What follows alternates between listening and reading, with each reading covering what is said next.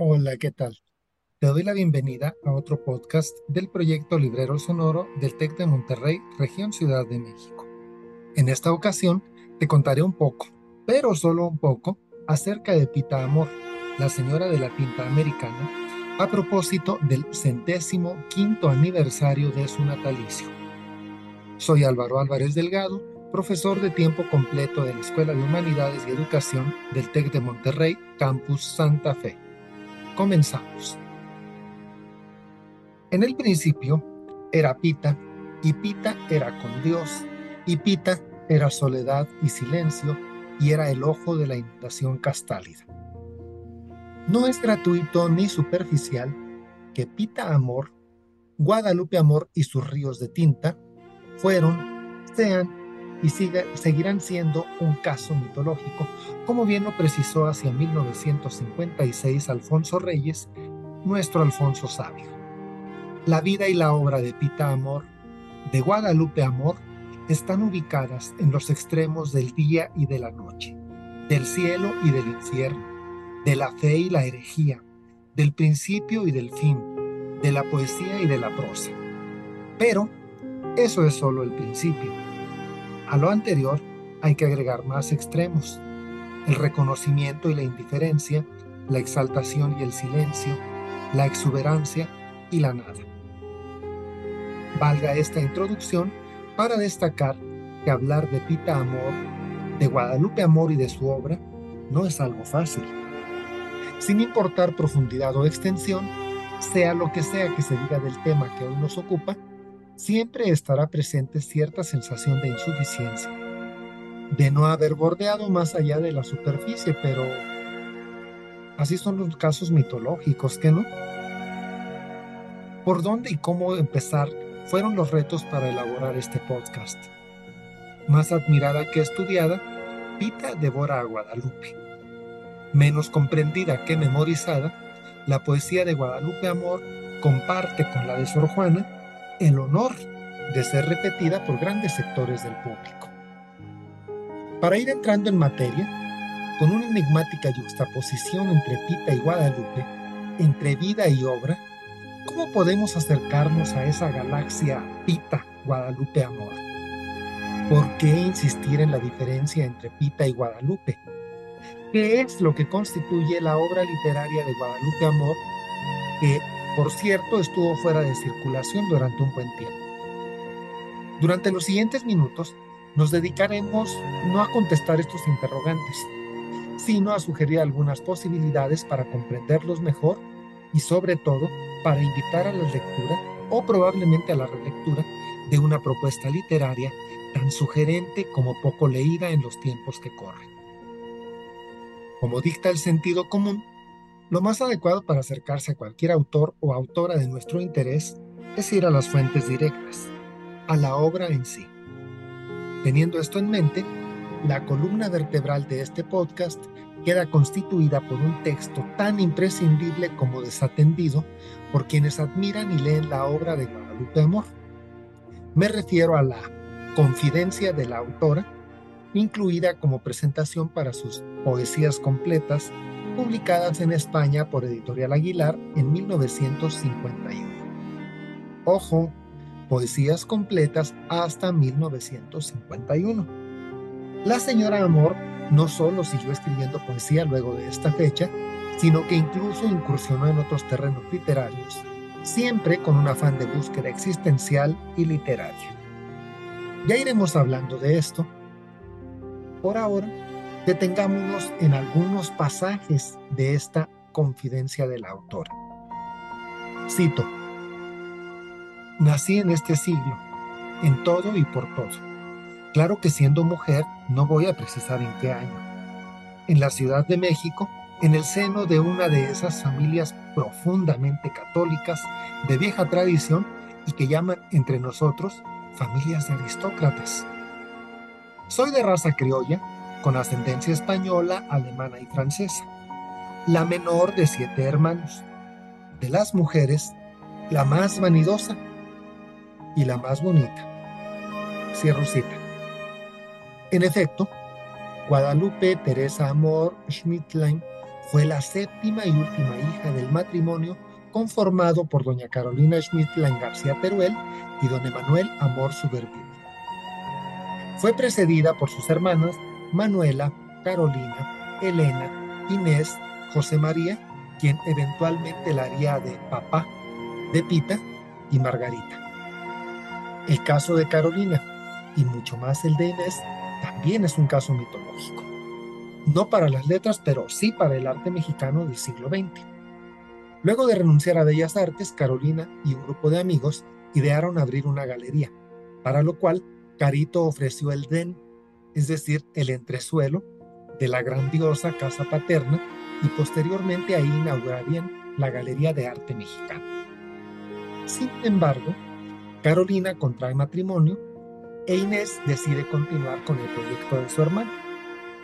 No se puede hablar del arte mexicano del siglo XX sin hacer mención a la labor de Inés Amor.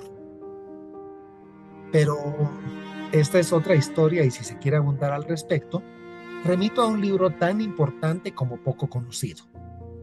Una mujer en el arte mexicano, Memorias de Inés Amor, elaborado por Jorge Alberto Manrique y Teresa del Conde. Continuamos con la confidencia, vuelvo a citar. Me bautizaron con los nombres de Guadalupe Teresa. El uno mexicanísimo, el otro no puede ser más español. Como ninguno de los nombres me sentaba, siempre me llamaron Pita. Voz que coincide a la perfección con mi cuidada superficie. Casi había olvidado mi verdadero nombre hasta que descubrí mi verdadera vocación. Mi poesía, más real que yo misma, está escrita por Guadalupe Amor. Mis amigos y enemigos personales insisten en llamarme Pita. Cierro cita.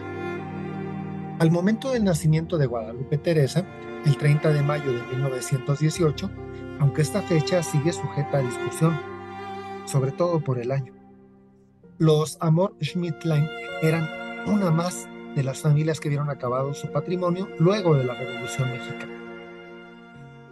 La falta de dinero y la nostalgia de rancios recuerdos y perdidas glorias, por parafrasear a Manuel José Otón, uno de los poetas favoritos de nuestra autora, acompañarían a Pita Amor a lo largo de su vida. Pita y no Guadalupe. Hay que recalcar esta división. La terrible Pita Amor, cuya lenta y elaborada gestación es retratada en la novela Yo soy mi casa, es quien engendra y alberga a Guadalupe Amor, la señora de la tinta americana. Esta división hay que verla en el mismo sentido en el que vemos los heterónimos de Fernando Pessoa, de Antonio Machado, o bien entre el onírico Lewis Carroll y el clérigo Charles Ludwig Dodson. Hay que recordar que el clérigo rechazaba la correspondencia llegada a su domicilio y dirigida a Carroll bajo el argumento de que él no conocía a ese señor. Cierto que Pita y Guadalupe son las dos caras de una moneda.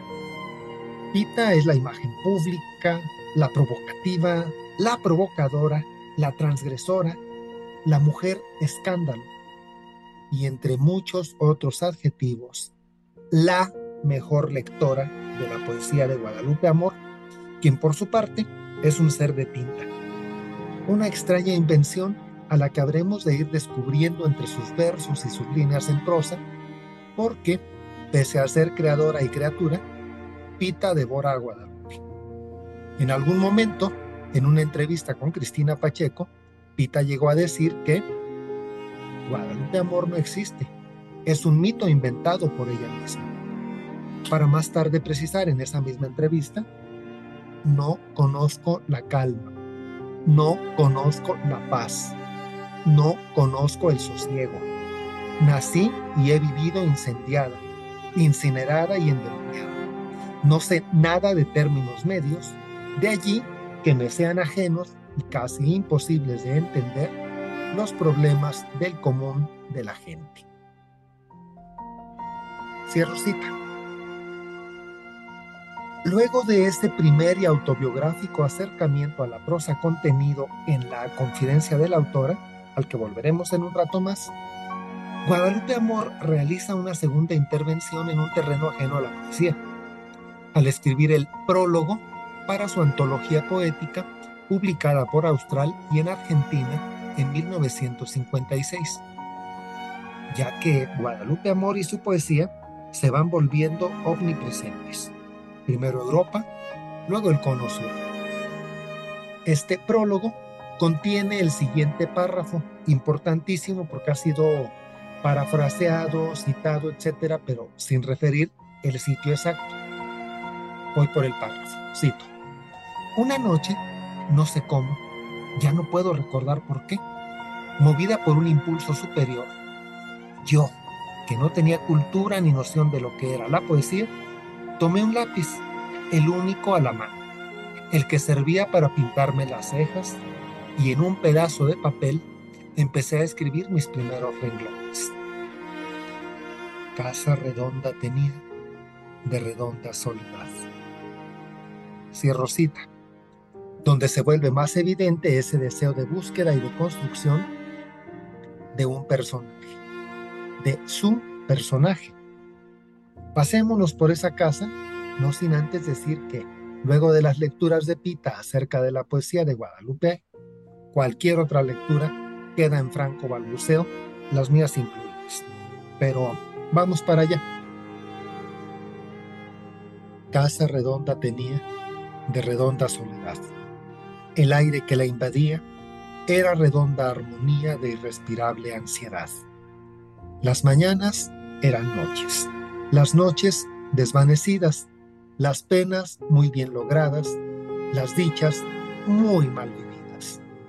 Y de ese ambiente redondo, redondo por negativo, mi corazón salió herido y mi conciencia turbada. Un recuerdo mantenido, redonda, redonda nada.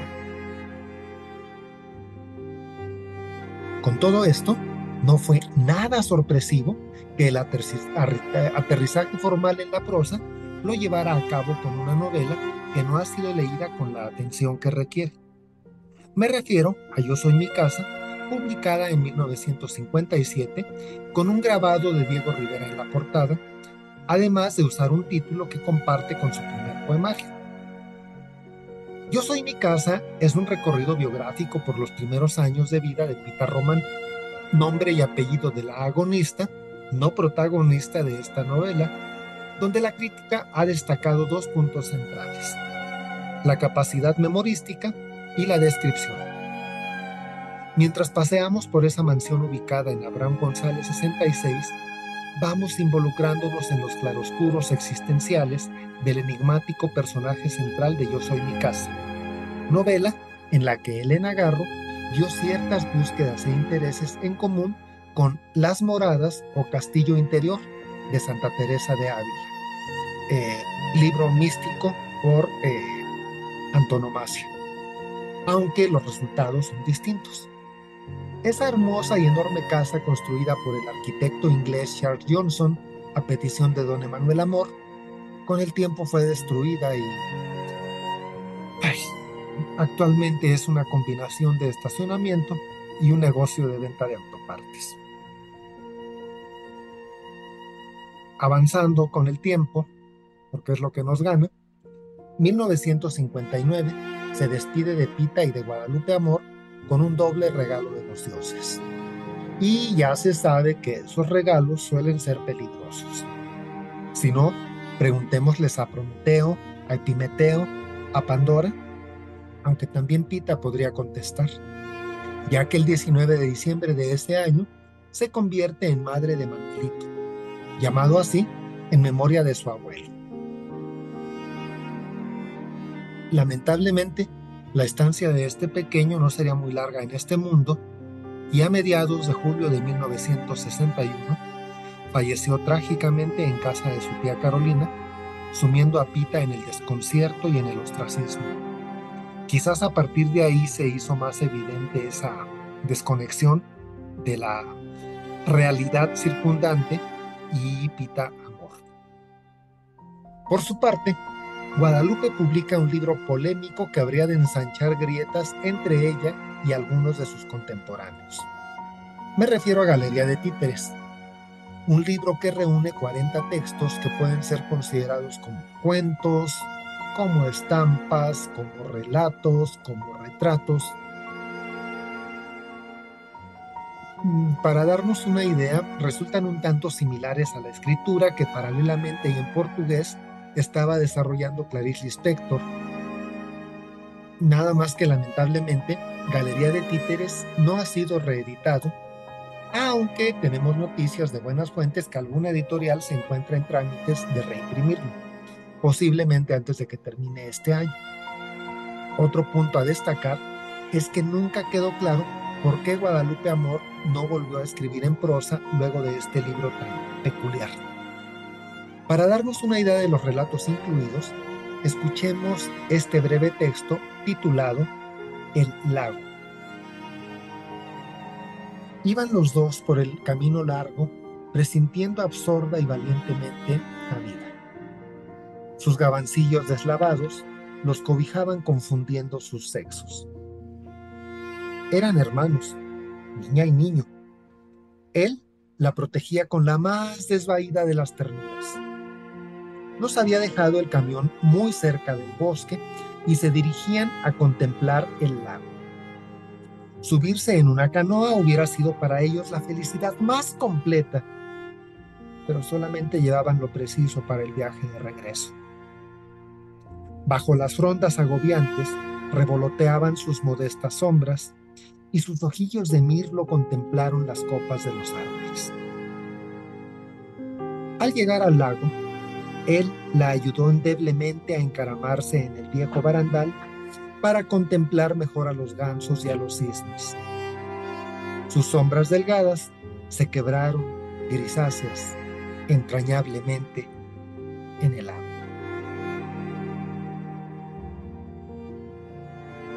Retomando nuestro hilo conductor, la confidencia de la autora, nos enteramos también de que, abrosita, el recuerdo más lejano que creo tener de mi ser quedó plasmado en una fotografía. A la edad de tres años, me retrataron completamente desnuda, recostada en una jardinera de violetas. Tal vez fue eso lo que ahora llaman un traumatismo, y seguramente de ese hecho nació mi afición a los espejos, a mis retratos, en una palabra, a mi narcisismo, raíz de vanidad. Cierro cita. Esto sirve para entender porque Pita Amor fue musa, modelo, cómplice y confidente de varios pintores. Diego Rivera, Antonio Peláez, Juan Soriano, Raúl Anguiano, Gustavo Montoyo, por mencionar algunos de los pintores que plasmaron la imagen de Pita, varios de ellos la pintaron al natural, es decir, desnuda, de cuerpo entero. Y esta cuestión, años después, lleva a Daniela Romo a escribir Desnuda, uno de sus mejores temas, con implícita dedicatoria a Pita Amor, quien además, según palabras de la propia Daniela, es la protagonista de esta canción y con quien la actriz reconoce tener deudas y filiaciones de varios tipos, como también lo han expresado personajes correspondientes a generaciones posteriores a la de Pita Amor. Destaca, por ejemplo, Ofelia Medina, quien es quizás la segunda mejor lectora de los poemas de Guadalupe Amor, Patricia Reyes Espíndola y Miguel Sabido, quienes llevaron incluso una amistad muy cercana con ella, y Elvira García, a quien le debemos la que sin duda es la mejor biografía acerca de Pita Amor, Redonda Soledad, la vida de Pita Amor, que así se llama el libro. Continuando con sus confidencias, Guadalupe escribe, y abro una cita un poquito larga. Paralelamente a ese placer de los sentidos, de verme o creerme bella, crecía en mí una callada angustia, el pavor de la soledad, un miedo incontenible de lo oscuro. Y no conforme con lo anterior, ahonda al destacar otro de los elementos centrales de su poesía, la muerte un ingenuo y cruel juguete mexicano popular en nuestro país durante la conmemoración de los difuntos a principios de noviembre, la calavera de azúcar, me hizo descubrir la existencia de la muerte. La interrogación fundamental de todo ser humano, que siente que la vida y el pensamiento son sus responsabilidades máximas. ¿De dónde vinimos? ¿Qué somos? ¿A dónde vamos? Cuestiones estas que si bien es cierto pertenecen a la filosofía y no pueden resolverlas sino las religiones tratadas con lirismo, creo que llegan a ser la médula de la poesía pura. Cierro cita. Estos pensamientos los podemos ver reiterados aquí y allá en la poesía de Guadalupe Amor, como refleja, por ejemplo, el poema 9 de Yo soy mi casa, muy relacionado con lo que acabo de leer. Escuchen nada más. Cada vez que a un camposanto llego por casualidad, en vez de tumbas veo vidas que viviendo están. Cuando yo salgo a la calle y miro gente reunida, me parece que dormida o muerta la gente está. En vez de figuras creo muchas lápidas mirar y sus cuerpos imagino rígidos de eternidad. Cierro cita. Y también para cerrar ya la confidencia, vamos a un punto fundamental de la biografía de Guadalupe Amor. La publicación de sus primeros versos, porque esto es también parte de algunos mitos y de algunos errores de investigación. Cito eh, a Pita Amor, a Guadalupe. La primera vez que vi mis renglones publicados fue en la antología Presente de la Lírica Mexicana de Manuel Alto Laguirre. Poco tiempo después publicaba mi primer libro, Yo Soy Mi Casa, en septiembre de 1946. En abril de 1947, un segundo libro, Puerta Obstinada, y en enero de 1948, Círculo de Angustia.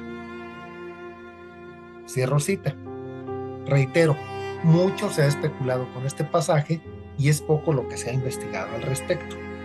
Aquí viene una parte, no de chisme, sino de parte del reconocimiento que hacen, eh, pues en este caso Manuel Alto Laguirre y posteriormente Efraín Huerta, como veremos. Presente de la lírica mexicana fue subtitulado por Alto Laguirre como una antología homenaje. Y fue un libro que publicó Manolo casi recién desempacado en México, en una editorial llamada El Ciervo Herido. Y aunque no tiene fecha de publicación, se sabe que circuló a partir de 1948. Es un libro muy peculiar, tanto que debería ser reimpreso para su conocimiento y disfrute. Alto Laguirre dedica su libro a la memoria de mis amigos, los poetas mexicanos Genaro Estrada, Jorge Cuesta, Enrique González Rojo y Alberto Quintero Álvarez. En el prólogo, Alto Laguirre expresa su deseo de que, dentro de su entrañable laberinto de imágenes y sentimientos, haya mucho del alma de un gran pueblo. Ese es el afán, el punto central de Alto Laguirre, que elaboró, vamos a ver un, libro que incluye lo más variopinto que se pudieron imaginar del eh, panorama literario mexicano entre poetas consagrados y debutantes y entre otros que quizás no consideremos tan poetas por lo menos en aquel momento. ¿Quiénes andaban por las páginas de esta peculiar antología? Enrique González Martínez, Alfonso Reyes, Carlos Pellicer, José Gorostiza, Salvador Novo, Maples Arce, Efraín Huerta, Octavio Paz, Agustín Lara, sí, oyeron bien, Agustín Lara, Efrén Hernández, como poeta que conste, López Velarde y entre muchas plumas más, las de tres mujeres. Carmen Toscano, Ninfa Santos y Guadalupe Amor, de quien además de publicar Yo soy mi casa, se incluye el siguiente poema. Cito. Escaleras sin peldaños, mis penas son para mí. Cadenas de desengaños, tributos que al mundo di. Tienen diferente forma y diferente matiz, pero unidas por los años, mis penas o mis engaños, como sucesión de daños, son escaleras en mí. Ahí tenemos de cuerpo entero el nacimiento de Guadalupe Amor, de ese caso mitológico. Este nacimiento lo comentará luego Efraín Huerta en un artículo donde abunda más al respecto. El artículo se llama así tal cual, La hora del aficionado. Lo podemos encontrar en diversas ediciones, en su prosa reunida, por ejemplo, del Fondo de Cultura. Y refiere, reitero, el nacimiento de Guadalupe Amor. Cito, la cita es medio extensita, pero vale la pena. Equipara el nacimiento de Guadalupe Amor como el alba, ya que contemplar a una mujer que desnuda su alma y nos la entrega es como ser testigos de un día de la creación. Porque Guadalupe Amor será de la noche a la mañana la personalidad poética más importante, el fenómeno lírico más serio, controvertido y apasionante del siglo XX. Con ella se abre y se cierra una breve época de oro. Raro, extraño acontecimiento estético el de Guadalupe Amor. En su alrededor se hizo el silencio de estupor. Nadie salía de su asombro.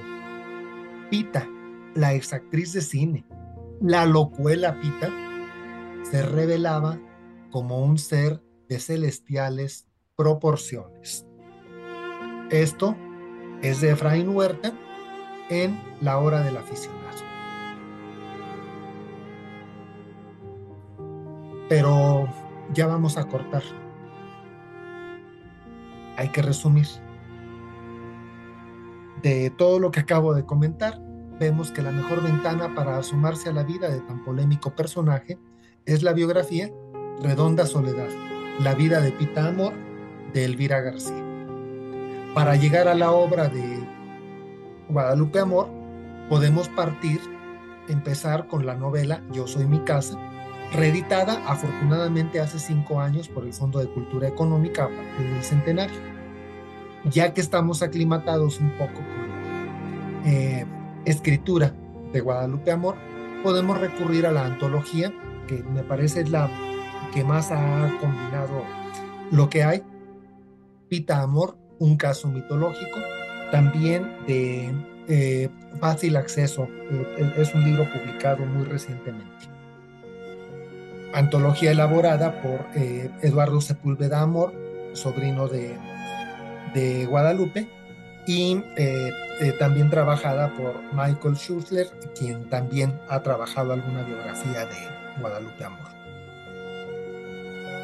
También pues recomiendo que estemos al pendiente de la republicación de Galería de Títeres mientras pues esperamos pacientemente la improbable, diría yo, publicación de alguna poesía completa y publicada o algo así de Guadalupe Amor. Por ahora y para despedirnos en esta ocasión, los invito a que nos quedemos con uno de sus poemas más celebrados letanía de mis defectos. Soy vanidosa, déspota, blasfema, soberbia, altiva, ingrata, desdeñosa. Pero conservo aún la tez de rosa. La lumbre del infierno a mí me quema.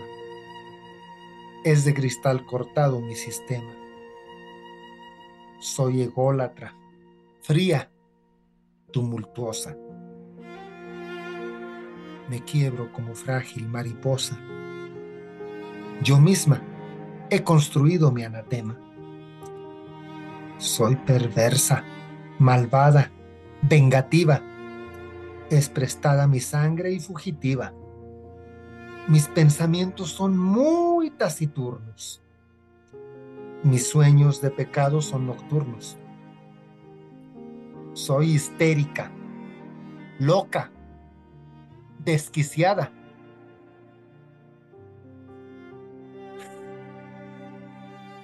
Pero a la eternidad ya sentenciada. Muchas gracias y nos escuchamos próximamente.